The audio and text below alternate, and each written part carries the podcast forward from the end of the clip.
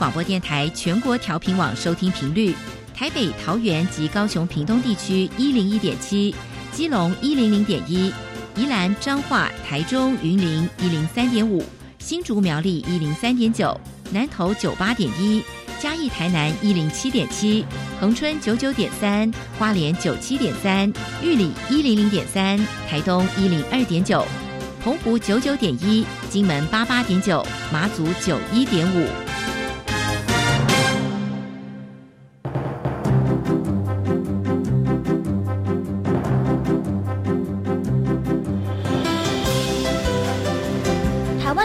要怎么做，才能使孩子面对未来的社会呢？当我们期待学习者改变的同时，也期待教师的教学方法跟着改变，家长的观念也一起改变。一起携手，协力同行。于林校长带您探索自发互动共好的十二年国教新课程，听见台湾教育的改变。欢迎收听《国教协作向前行》。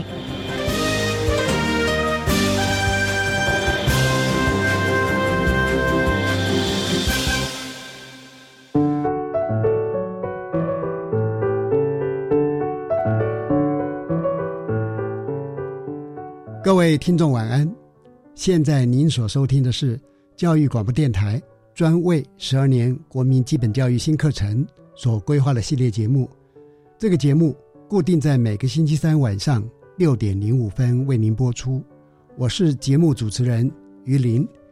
啊，今天我们要谈的是一个比较有趣的议题啊，也是我们听众朋友平常比较少听到的议题。我们的题目定成偏乡教育。但是它的副标很有意思，一所学校是一个村庄的心脏所在。呃，非常高兴为您邀请的是国立政治大学刘吉轩教授到电台来跟大家分享。呃，我想就为各位听众介绍一下我们访谈贵宾。刘吉轩教授是国立政治大学的教授，他是美国卡内基美容大学机器人学的研究所博士。目前是国立政治大学资讯科学系的教授，啊，刘教授呢，呃，经历也非常丰富。他在政大担任过图书馆的馆长，也担任过创新与创造力研究中心的主任。啊，刘继轩教授您好，主持人好，各位听众大家好。是，刚刚我呃在介绍您的呃经历的时候哈，呃有一个。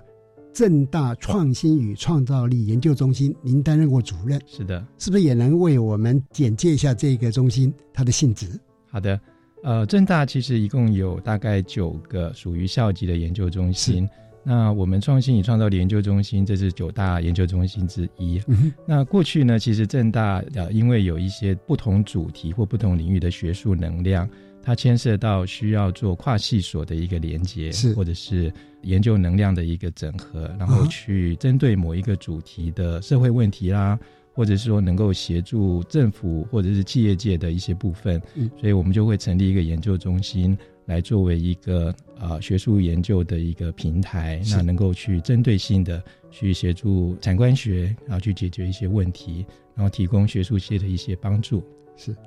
那会不会今天我们谈的这个主题呢，也跟这个研究中心它的工作内容有一些相关？是的，创新与创造研究中心呢，刚好是在差不多呃二零一四年的时候，那时候有一个机会可以参与教育部那时候要推动的一些相关的教育创新的一系列的工作。那当时呢，我们创新创造研究中心。跟教育部相关的一些长官或者是部门啊，有一些密集上的一些讨论跟研究，所以那时候呢，就锁定了一个偏乡教育的主题，希望透过正大的一些跨域的学术能量，能够提出一个解决方案，也能够协助政府对于偏乡教育有一些新的一些做法。是，刚刚教授特别提到跨域合作这件事哈。是的。呃，这其实也是我们新课纲一个非常重要的精神啊。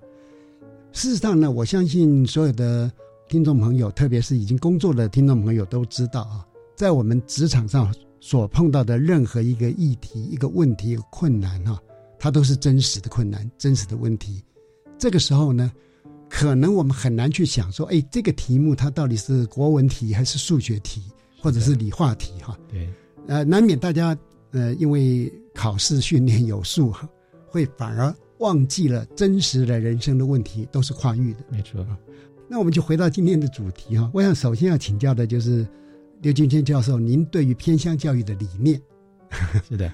呃，其实啊，我我自己不是一个教育专家啦，但是呃，其实，在大学任教多年哈，其实，在大学的一个层次呢，我们也必须要关心我们从国民教育阶段哈，那整个政府部门跟社会啊，对于国民教育阶段的一些资源的投入，或者是它的一些呃目标方向上的一个设定。那因为这个关系到说我们整个国家、整个社会哈，它的一个啊整体的一个人力素质。所以其实，在呃过去因缘聚会之下呢，我们有机会从跨域创新这个角度来关心偏向教育。所以在那个情况之下呢，我们认为说。其实应该说，整体的教育它都需要与时俱进。对，那呃，过去呢，我们可能有一些比较传统的啊，可能是一个比较制式的一个做法，但是在现代新的时代里面，它需要一些更多元的一些想法去做一些改变哈。那能够呃，因应时代上的一些需求，所以我们希望说能够用创新的角度来去重新思考这些的教育上的一些做法。是，因为。现在这一个主题就很有趣哈，为什么呢？因为前面是偏向教育嘛，对，但是我们要做的却是一个创新发展的方案。是的，也许啊，在一般社会大众，他很难把这两个连接在一起。嗯，其实我认为这个题目本身就是一个创意了。是啊，因为在你们呃所谈的资料里面也是谈到说，边陲也有很多教育创新等等哈。对，就这一块来讲，是不是呃教授能再为我们做进一步的一个解说？好的，那其实我们发现哈，过去呃教育它相对的有一点点的一个封闭性啊，那因为就是说每个学校它它有一定的这种一套的一个体制或者是一套的课程的内容啊，那它有固定的一些呃教师的一些资源投入，但它相对的也许对外界并没有那么多的一个互动的一个机会。那另外一部分呢，尤其是我们在这几年我们看到偏乡的学校。其实，在政府的各种硬体设施上，它相对的都是有逐步的到位。那反而就是一些在师资能力的部分，那相对的是比较缺乏哈，因为师资流动的问题啦，或者是在偏乡里面，它相对的文化上的一个多元性，相对的是稍微少了一点点。所以，我们其实一个非常核心的一个想法，就是说，怎么样透过创新的方式。能够把资源的流动这件事情能够把它建立起来哦，那在资源流动的同时，它就可以形成一个跨域的一个共创哈。透过交流，透过互动，很多的一些创新，它会在这个过程当中被激发出来。是，那它是可以让啊互动的各方都能够同时得到很大的一个收获的。是，呃，因为在这个专案，它的负责的。有一个平台嘛，哈，叫做路乐平台，哈，是的，是不是也麻烦教授为我们解说一下这两个字是怎么写？好的，啊，这两个字它又是基于怎么样的一个理念呢？它的缘起又是什么？好的，呃，路乐平台哈，它这个路乐两个字，路是梅花鹿的鹿，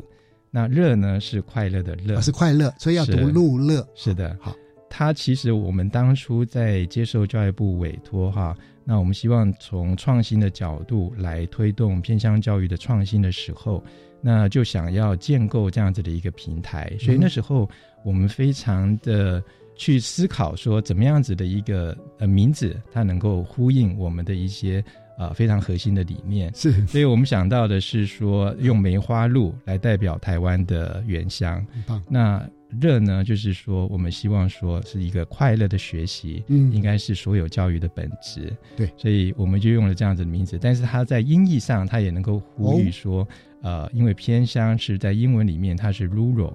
啊，所以有一点音译这样子的一个想法。是的，那也很有趣哈，因为这正好也是一个跨域，是跨了中文跟英文，但它的意涵呢都还呈现出来了。是的，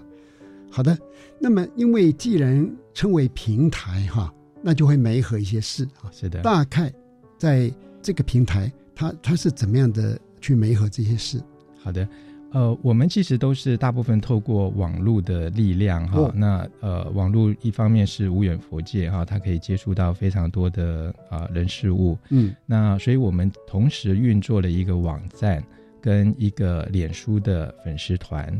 呃，所以我们在这个平台上面啊，我们有不同的呃面向啊。一方面，我们面对学校，我们希望说把很多学校它在在校长的领导之下。非常努力、非常积极的去经营学校的特色课程。那每个学校它有不同的啊所在地，它有不同的人文、不同的生态。所以在过去，在呃，我想在教育部的鼓励之下，其实很多学校呢都努力的去经营它的一些所谓的特色课程、特色的教学哈。那我们希望把说学校的呃努力跟它的特色能够让大家看得到。所以我们会去专访这些学校，把这些学校呢，它也许需要什么样的一些呃额外的教学资源哈，把他们的故事能够透过网络让大家看得到。哇！那另外一方面呢，我们当然也面对包括个人的志工跟啊社会的组织、企业等等，所以我们也把这些想要对偏向教育有所贡献的个人跟的企业组织，他们能够提供什么？那我们也去做一些发掘啊，那我们也建立一个双方都可以去主动征求这样子的一个管道。是，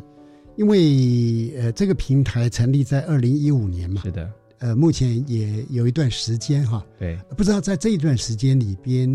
您是不是可以把所谓的工作成效哈，嗯嗯，呃，或者他的工作的一些成果哈，稍微谈一下。好的，好的。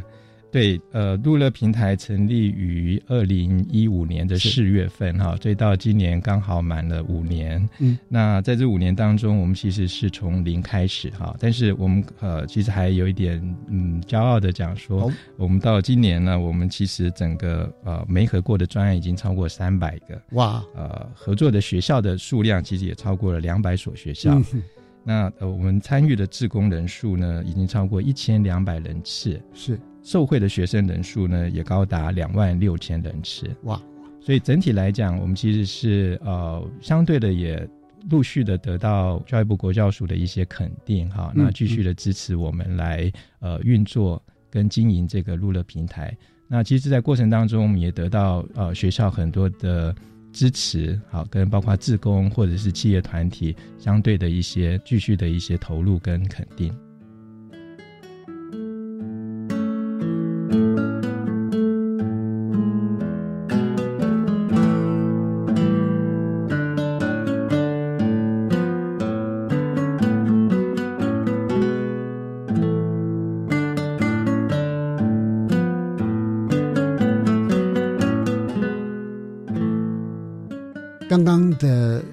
成果来看，哈，呃，其实在这过去五年，你们的工作量还蛮大的，哈。是。那因为前面也你也提到说，如果学校有需要，你们甚至于会过去访专访，有点客制化服务的概念。没有错。就是。如果每一个学校，它基于它不同的场域，或者它本身学校本位希望发展的方向，或它有它可能拥有的资源等等，是。然后。由你们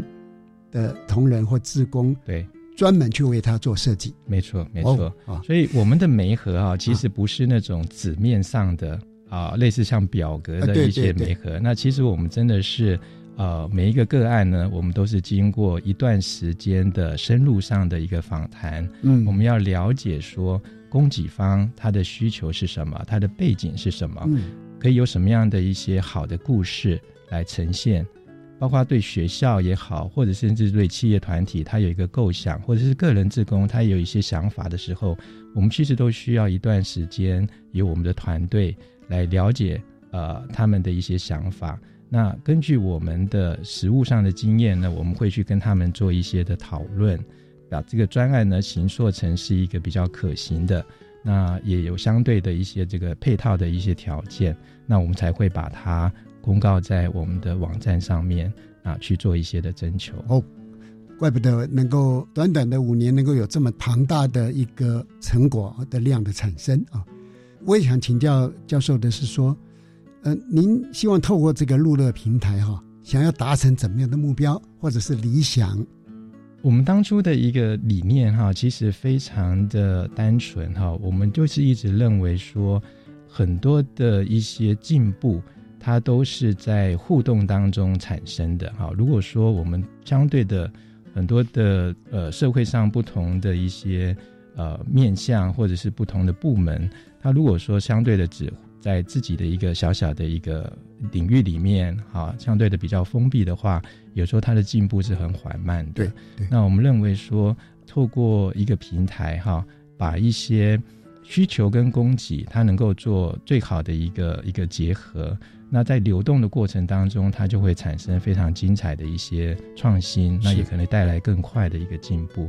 所以在当时那个那个情况之下。其实过去很多的观察都会觉得说，我们台湾社会的那个资源其实非常的丰富。的确，那也有很多人或者是组织，它相对的也是有非常多的爱心跟资源，它是可以贡献出来的。但是它不一定能够找得到管道，也不一定能够找到合适的对象。对对，相对的从学校角度来讲，它其实很多的学校它都非常努力的在发展他们的学校，可是相对的，他们的努力不一定能够被看得到。也没有一些呃外界的一些互动，去让他们学校有更多的一个发展机会。嗯，所以这个“媒合”这两个字是真的。是的，比方说台湾有这么多呃有爱心的一些组织或者一些企业、一些团体，他们呢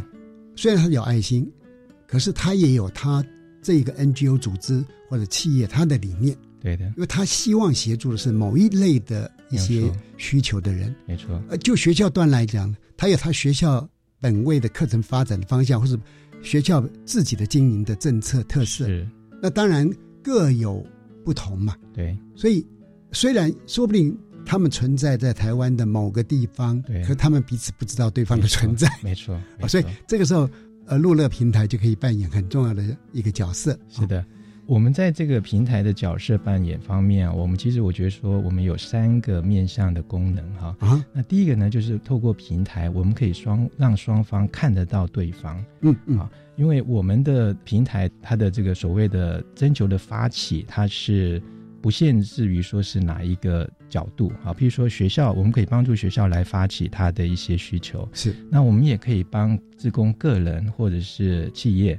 来去发起，它能够提供什么样的一些资源？啊，这是第一个。我们透过平台，可以透过一个丰富的一个图文的故事，可以让双方看得到对方。嗯，啊。那第二个功能角色就是说，我们在中间当中的每一个，我刚才讲到说，我们不是三方媒合，我们是要去深度的去了解了解这个双方。嗯，那在双方的这个。访谈的过程当中，我们会适度的去做一些的建议或者是修正，嗯，让让这个呃双方的这个呃可以被媒合的条件呢会更成熟。是。那第三个层面呢，我觉得说我们是让双方有一个可信的第三方的这个角色啊。那有时候真的是在一开始要要去媒合的时候。那种陌生感或者是不信任感，其实是一个很大的阻碍。是，那这也是为什么我们入了一开始哦，我们其实是能够参与的学校的数量并没有那么多，但是我们慢慢的去累积了一些呃我们的信任感之后，那变成是我们是一个品牌，是一个一个被呃教育界也可以被呃社会去认可跟信任的一个品牌之后，嗯，那透过我们的一个媒合哈，那会让双方的。可以共同进行的事项啊，可以得到更顺利的开展。那其实我还要讲一个哈，就是说，因为我们的入了平台，我们一直抱持的理念就是说，这是一个交换。那偏乡不是弱势啊，偏乡偏乡不是弱势哈，是这个观点是非常好的观点，是是不是？刘军先教授可以就这一点也在做一点比较深刻的一个阐述。好的。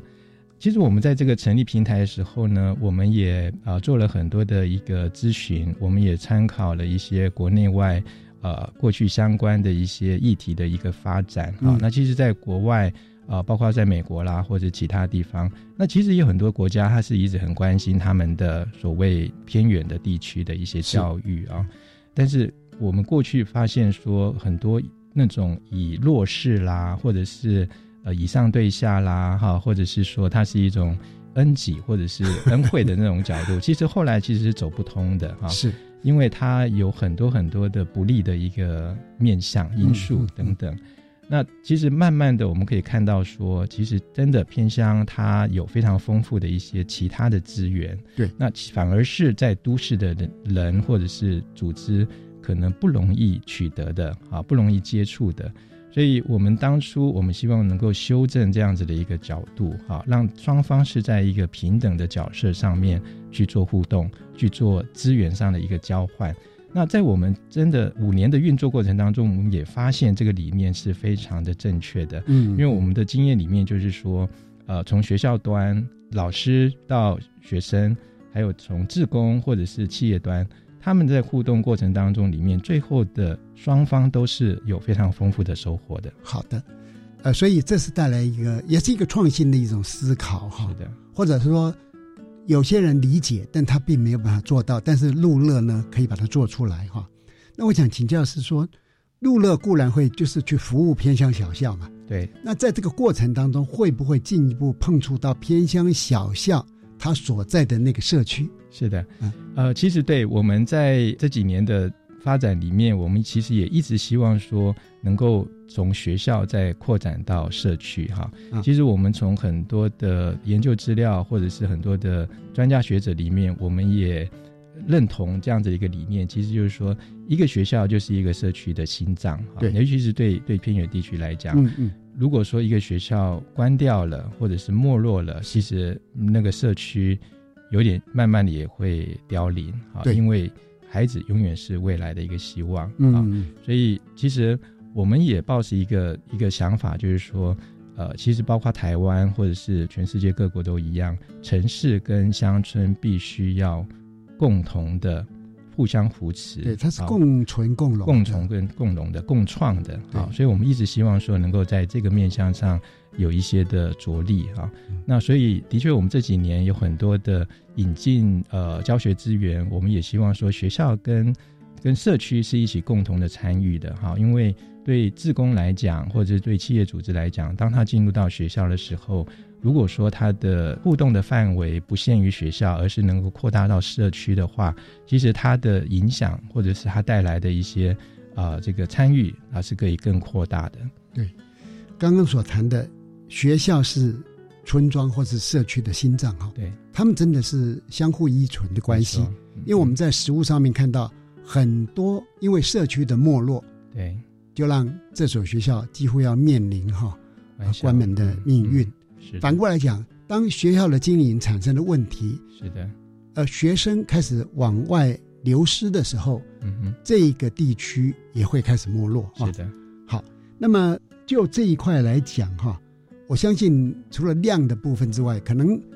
呃，刘教授这边是不是也会有很多的故事哈？呃，也许呢，这些故事呢，也可以让我们来做一个分享。好的，好。那其实我们这五年来啊，其实有非常多的一些呃令人感动的，或者是呃非常精彩的一些故事哈。那我想，我就先从几个面向，或者是从几个代表性的来跟大家做一个介绍。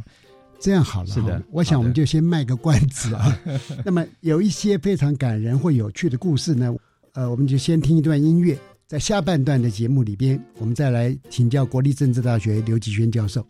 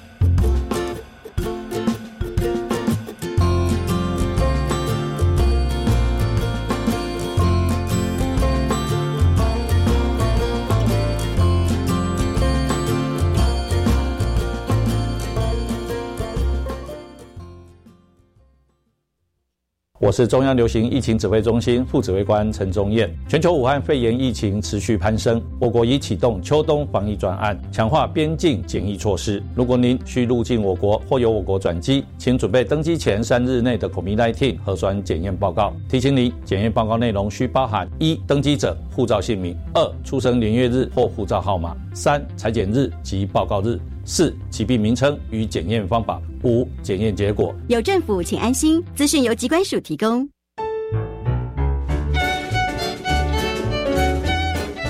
Hello，各位听众朋友，大家好，我是主持人彭仁宏。圣诞节即将来临，创业青年们除了在创造经济奇迹之外呢，也别忘了继续收听我们每周二下午五点二十分的《创新宅急便》节目哦。祝福各位听众朋友们圣诞快乐，Merry Christmas！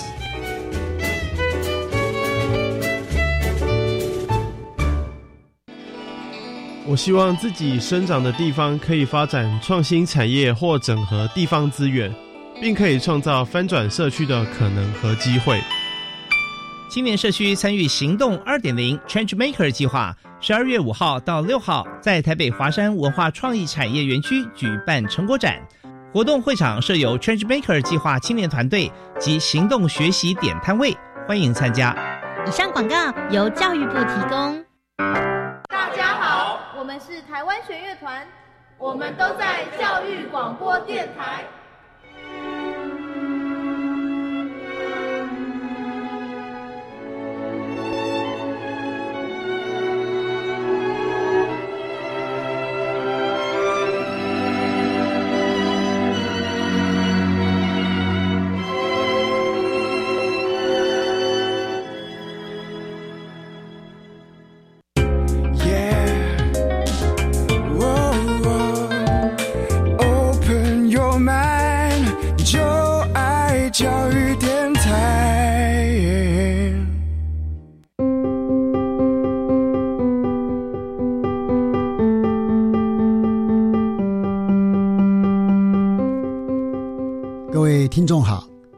现在收听的节目是《国教协作向前行》。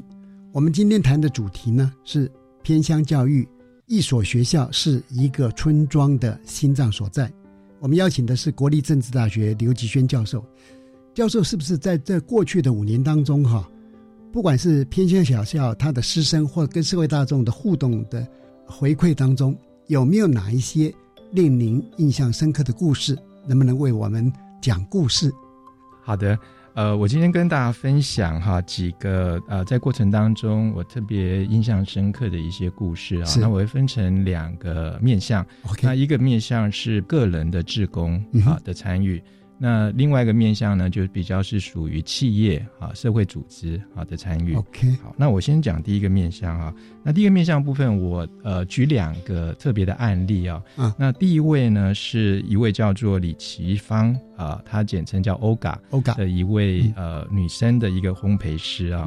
她在二零一六年就开始参与我们入乐平台的专案啊。那那时候呢，他也是在一个巧合的机会里面看到路乐平台，嗯，那也被我们在平台上面所公告的一些学校的呃需求的专案吸引。那因为他本身是一个烘焙师，烘焙师哈，所以他就有非常大的一个热忱啊。他甚至都是开着他的车子，然后载着他所需要的这些的烘焙的一些器具啦，哈，或者所需要的一些食材等等。每一次都是到两三个学校啊，那去义务的带学生做烘焙或者是一个食材的一个加工的这样的一个教学，在这个过程当中，其实啊，我们专案的助理也会到现场去哈，那做一些的记录啊，做一些的观察。那其实我们同仁回来都都一直跟我们分享说啊，这个过程当中真的是一个非常充满欢乐。也充满这个趣味的一个教学的一个过程。嗯，那因为对学生来讲，他可以亲身的参与这个一个食材是怎么样制作的，那最后又可以吃到这个东西哈，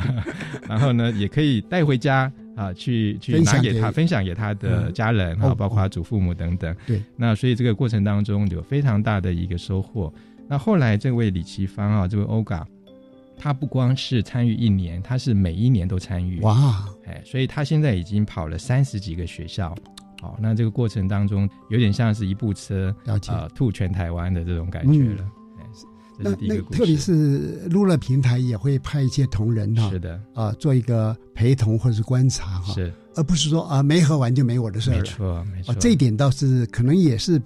很多其他的偏乡服务比较具有特色的一种做法。没错，因为我刚才提到说，我们的一个核心理念就是希望把故事让大家能够看得到，嗯，所以这个故事呢，其实包含说。它的开头是怎么样子？它的过程是怎么样子？它最后它的结果是？尤其哈，呃，这样的一种良善的一种发生，这种故事发生哈，越多会让我们台湾变得更有爱心，大家相处的能够更加的和谐。是的，是的，我们一直非常相信这个扩散跟这个正向循环的一个力量，所以我们也希望说，我们把这些故事呢，做一个非常丰富的。还有情感上的一个一个记录之后，我们透过网络的力量，我们能够让社会大众看到更多。好，那我们就继续来听故事。好的，我们第二个要跟大家分享的故事呢，就是退休的一对老师啊，那一对夫妻。那呃，先生呢是国立大学的一个教授，哈，退休了。那太太呢是一位国小的老师，啊，那他们一起退休之后，他也是在偶然的机会也看到路乐平台。他们就开始呢，去投入到这样子的一个偏乡学校的需求哈。他们希望说能够去针对台湾的海洋生态教育啊，为偏乡学校啊去提供他们的专业啊。呃，其实，在他们的服务过程当中里面，他们就感觉到说，哎，台湾虽然是一个海岛，可是我们过去哈，不论是说从小学一直到大学，包括我们住民本身啊，我们其实对海洋都。相对的是非常不是那么熟悉，也不太了解，对，也不不亲近的 啊，对，甚至不亲近，对，所以在这个服务的过程当中，他们就不断的投入呃海洋的生态教育，那其实也得到学校很多的肯定。这位夫妻呢，他是叫做阿忠老师跟佩佩老师啊哈，好，那其实他们的故事在我们路乐平台上面都有专案的故事，可以看得到更多的资讯。我想今天听完您的访问之后。呃，希望我们听众朋友哈，能够上路乐平台哈，去感受一下这些感人的故事哈。对，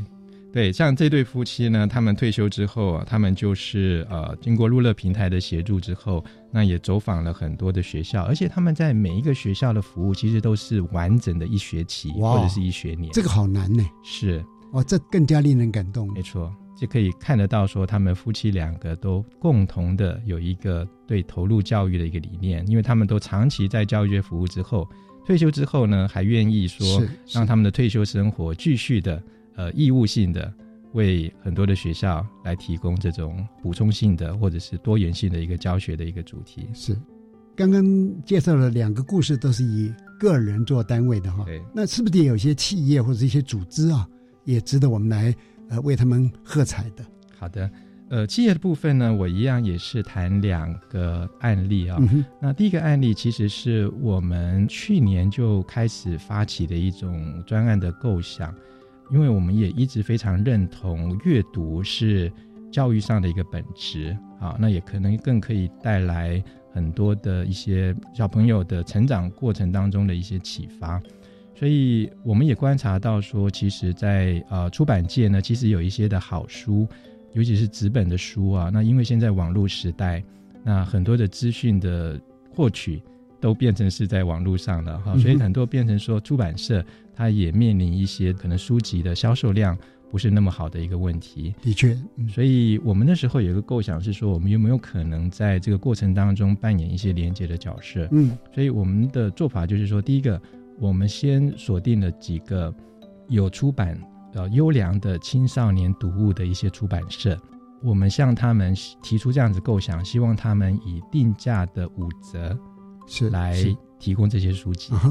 那另外呢，我们就去征求学校愿意推动阅读哈，呃，由他们学校依照他们教学上的一些需求，由老师来就出版社推荐的书单里面去勾选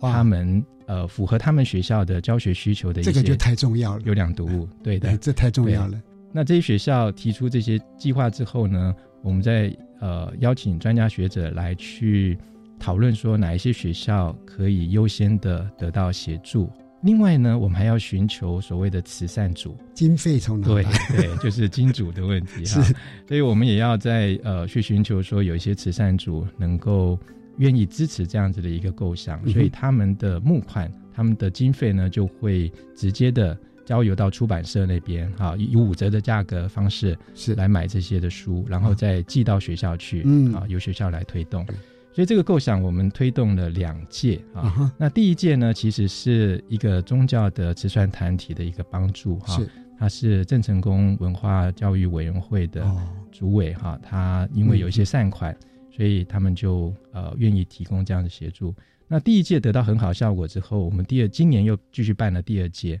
第二届我们就扩大了，所以这时候呢，有更多的慈善团体、慈善组就出现了，包括说像长虹文教基金会哈，还有一些的福伦社等等。是，所以我们第二届扩大之后啊，我们第二届的这个慈善款达到差不多将近一百三十几万。哇。那所购买的书大概有两千多册啊、那我们能够协助三十几个学校来推动这个、嗯。呃优良的读物的一个阅读。我我觉得纸本的书的好处就是跟孩子啊，他会建立另外一种呃实体的情感啊，是。尤其阅读呢，对于偏乡地区的孩子，他要提升他的文化素养，或者说增加他文化刺激啊，很广泛的跟很多有思想、有想法的古人能够呃有神交啊，所以我想这个嗯专案相当相当的有意思，而且相当值得我们来观察它后续哈的发展。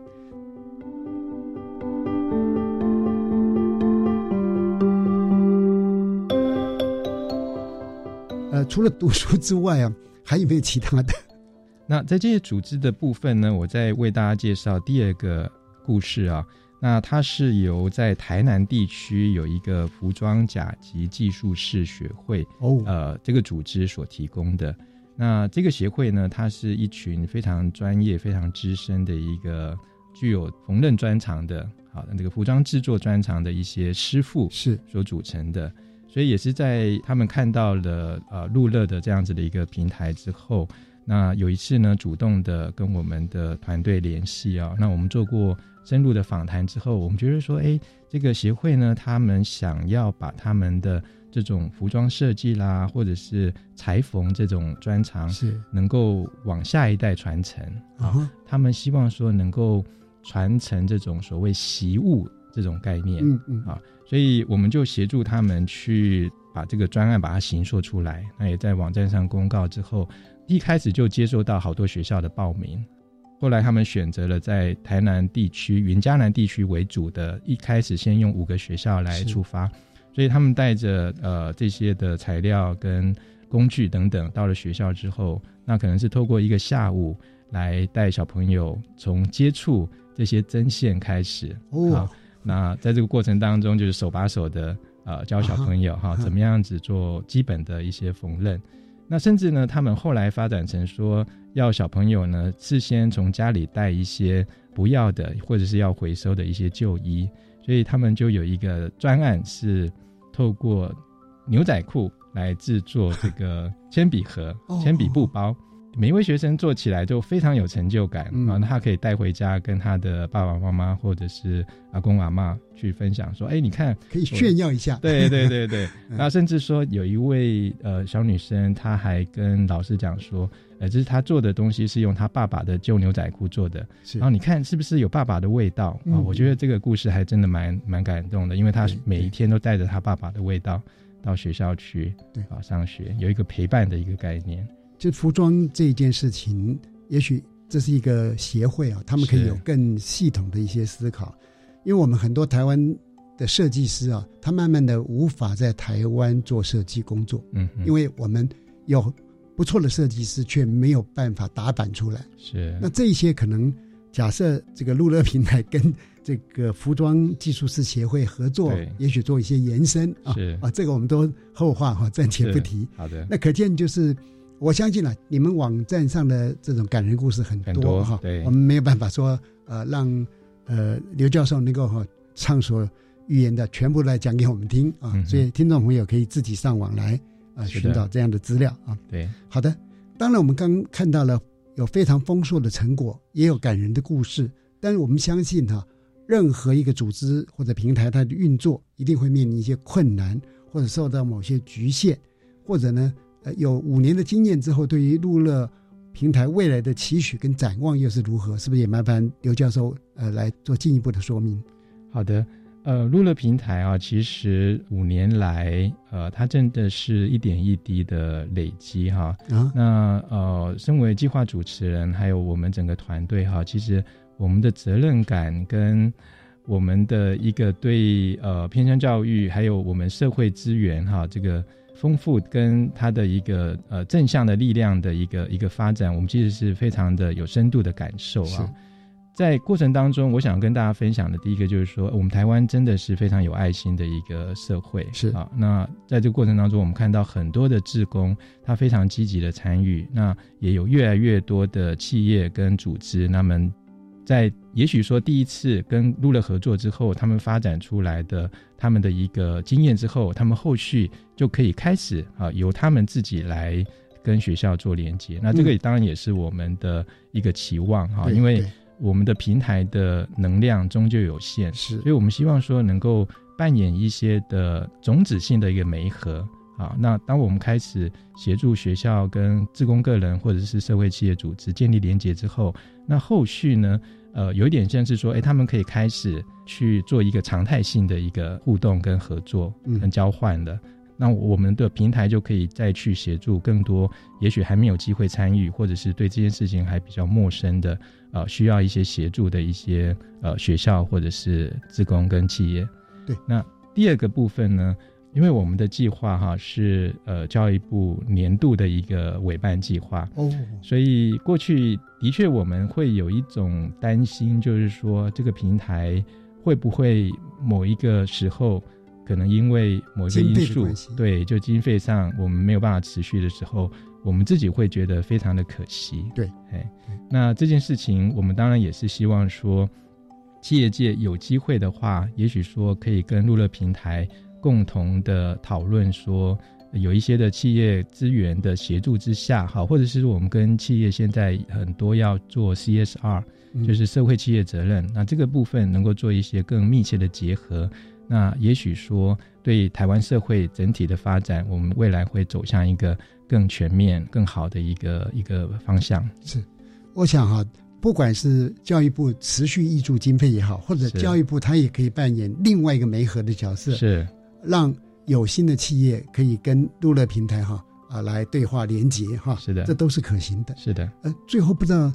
教授是不是可以用一个很简短的方式哈，把您参与路乐平台以来。的一些感受、一些观点、一些想法，很简要的告诉我们。好的，我自己哈觉得说，呃，从零开始一直走到现在，我觉得就是一个充分展现我们台湾社会在适当的一个条件或适当的一个一个连结之下，我们可以携手前行，是，然后能够让台湾社会各界有一个互惠共好的一种发展的一个倾向啊，那甚至能够达到未来。台湾的这个城乡的发展可以更健康、更均衡，嗯，那也为我们台湾的公民社会能够奠下一个非常良好的基础。是，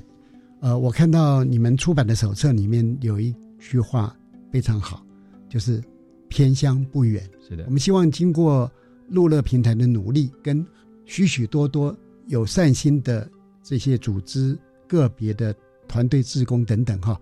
能够让偏乡不远这句话哈，在台湾真的实现。呃，今天非常谢谢刘吉轩教授来到电台跟听众朋友分享，谢谢大家的收听。啊，刘教授晚安，主持人晚安，各位听众晚安。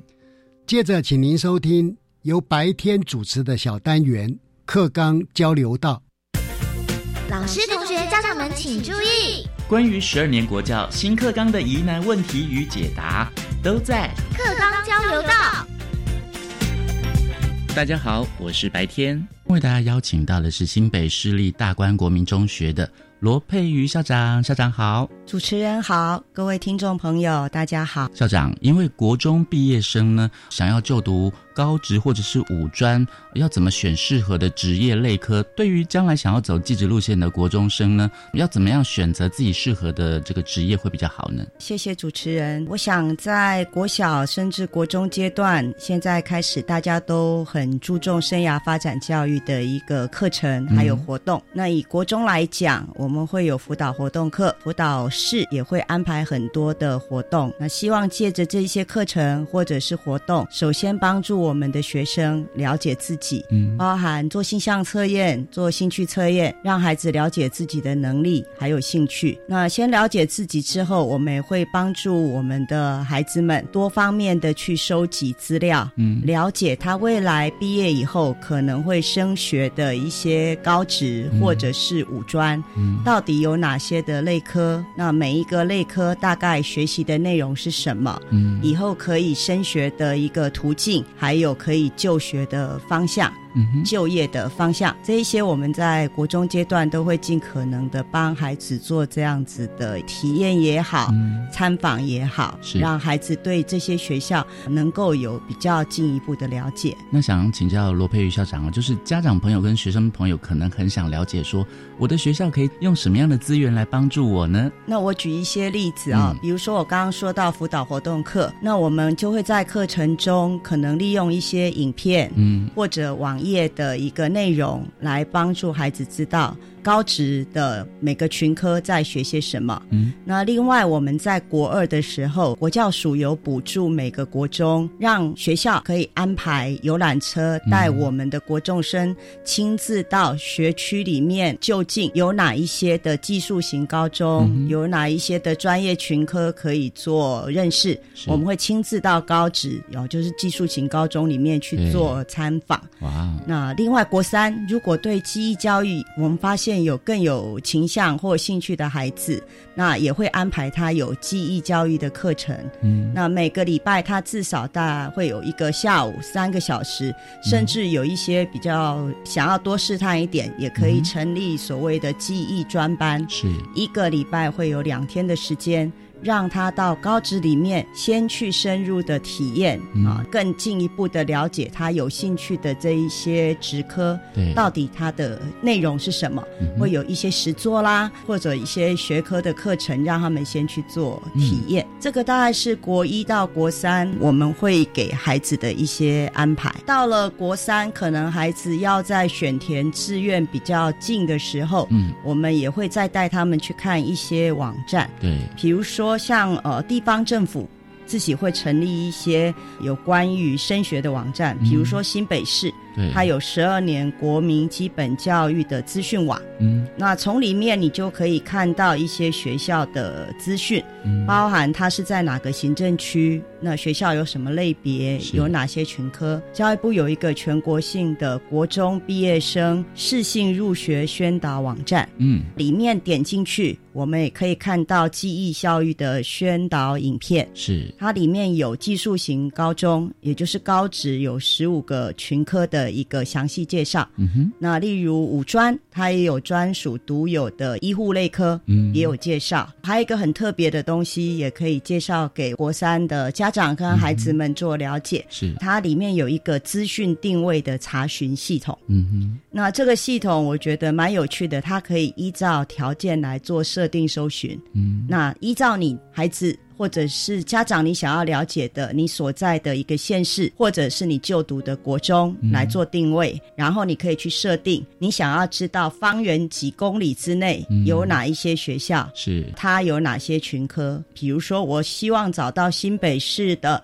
板桥区距离三公里之内的我有的公私立学校，哪一些学校有机械科？是，那你点进去这些条件之后，它就会帮你搜寻出来。嗯，搜寻出来之后，你就可以按那一个点，直接就可以连到那个学校。对，那会有这个学校这一个科别的详细介绍。我想这样子的一个定位对孩子来讲，啊，他会比较快的可以搜寻到他想要了解的群科，甚至哪一些学校这些群科，那这些学校什么？么特色可以供孩子做参考。罗佩瑜校长是跟我们讲到，教育部有提供的高职或五专的同学各个职群呢，有完整的影片简介的网站嘛？是那那个网站叫什么名字呢？就叫记忆教育宣导影片网，刚国中毕业生适性入学宣导网站，点进去它就有这样子的项目。哇那再点进去，它就可以去做连接。是，所以这是影片的部分嘛？是。那学校有提供所谓的书面的资料，或者是教育部有提供书面的资料，可以给学生或者家长朋友来参考吗？嗯，好，谢谢。以书面资料来讲，嗯第一个各个高中职、五专，其实他们都会有一些宣导品，是那会寄到每个国中辅导处。大部分的学校辅导处就会把这些资料分门别类，那整理陈列在我们的辅导室，供学生可以去做取阅。或者刚刚说辅导活动课的时候，老师就会带到班上，那带着孩子一起来阅读。是另外，也要跟各位爸爸妈妈还有小朋友、国中生提醒的是，各个县市政府或者是学校，每一年大概都会办所谓的教育博览会，或者是升学博览会。每个县市叫的名字也许不太一样。好、那以新北市来说，我们大概是十二月左右，或者是比较靠近我们要选校的时候，就在新北市政府会办一个大型的教育博览会。是那时候就会邀请啊所有这一个区里面的公私立高中职跟五专来设摊。嗯，每个学校的校长、主任、老师，甚至于这个学校的学长姐，都会带着学校的宣导品，还有一些特色课程的展示，在我们的教育博览会。希望我们的国中生如果有空，带着爸爸妈妈可以一起到教育博览会，嗯他也可以很广泛的一次在这样的一个场域里面看到很多学校不同的介绍。是那这样的书面资料大概都可以从教育博览会的活动当中去取得。国中毕业生呢，或许他们读高职或选择五专，他未来可能要当一名很杰出的厨师是或是美法师。我们的教育部还有国教署就有提供可以让家长和同学来更了解的影片介绍或是书面的资料，让同学呢更知道说你未来选系要选什么样的系所。也很希望国中生可以在学校的学习过程中，好好的利用这样的资源。我们也都会请老师在国中三年中，依照孩子每个年级的一个状况跟需求，提供最适切于他的协助。是那我们比较希望爸爸妈妈也可以共同来关心。嗯那很多家长其实他们也都很想清楚的知道，对不过国中生有时候他可能在学校里面老师教导的东西，或者请他带回家给爸爸妈妈看的资料，嗯他不一定都会及时给爸爸妈妈，所以会提醒我们的家长，是如果你真的觉得有一些需要协助的，你想要多了解一点的。我想，我们国中的辅导处或者教处都很乐意提供这样的咨询。嗯甚至有些爸爸妈妈也非常的积极，比如说他们也会带着孩子就直接到他想要就读的高职嗯去做一个了解。哇，哎，那现在其实高职的老师们也都非常热忱，嗯很多的这样的参访机会。他们也都会释放给国中生，所以他们也很乐意服务我们国中的孩子到高职去做参观，他们去做一些说明跟引导。家长的部分如果有这样子的讯息，可以用假日带着孩子去参与这样子的活动，陪伴着孩子，对他自己了解之外，对于想要选择的学校，也有机会可以更进一步的去做认识。是分享的主题就是国中毕业生想要就读高职或五专，如何选择适合的职业类科呢？教育部还有国教署就提供一个很棒的网站。最后再请台北市立大观国民中学的罗佩瑜校长跟我们分享这个网站的名称。国中毕业生适性入学宣导网站，在任何的搜寻引擎上面打这样的关键字，各位应该都可以进入这样的网站，看到每一个职群介绍的影片。还有我刚刚所说的资讯定位的查询系统，嗯，比较清楚的去认识您想要就读的学校的一个样貌。拜托各位爸爸妈妈，孩子在学校里面做的很多的试探活动，对自己的了解相辅相成之下，就能够帮助孩子尽可能的找到最适合自己未来的选择的学校的选项，或者是他想要就业的一个选项。谢谢罗佩瑜校长跟我们的分享哦，拜拜，拜拜。我是白天课纲交流到，下次再见喽。各位听众，国教协作向前行这个节目在每个星期三晚上六点零五分播出。下星期三将由本节目另一位主持人谢若兰老师为您服务。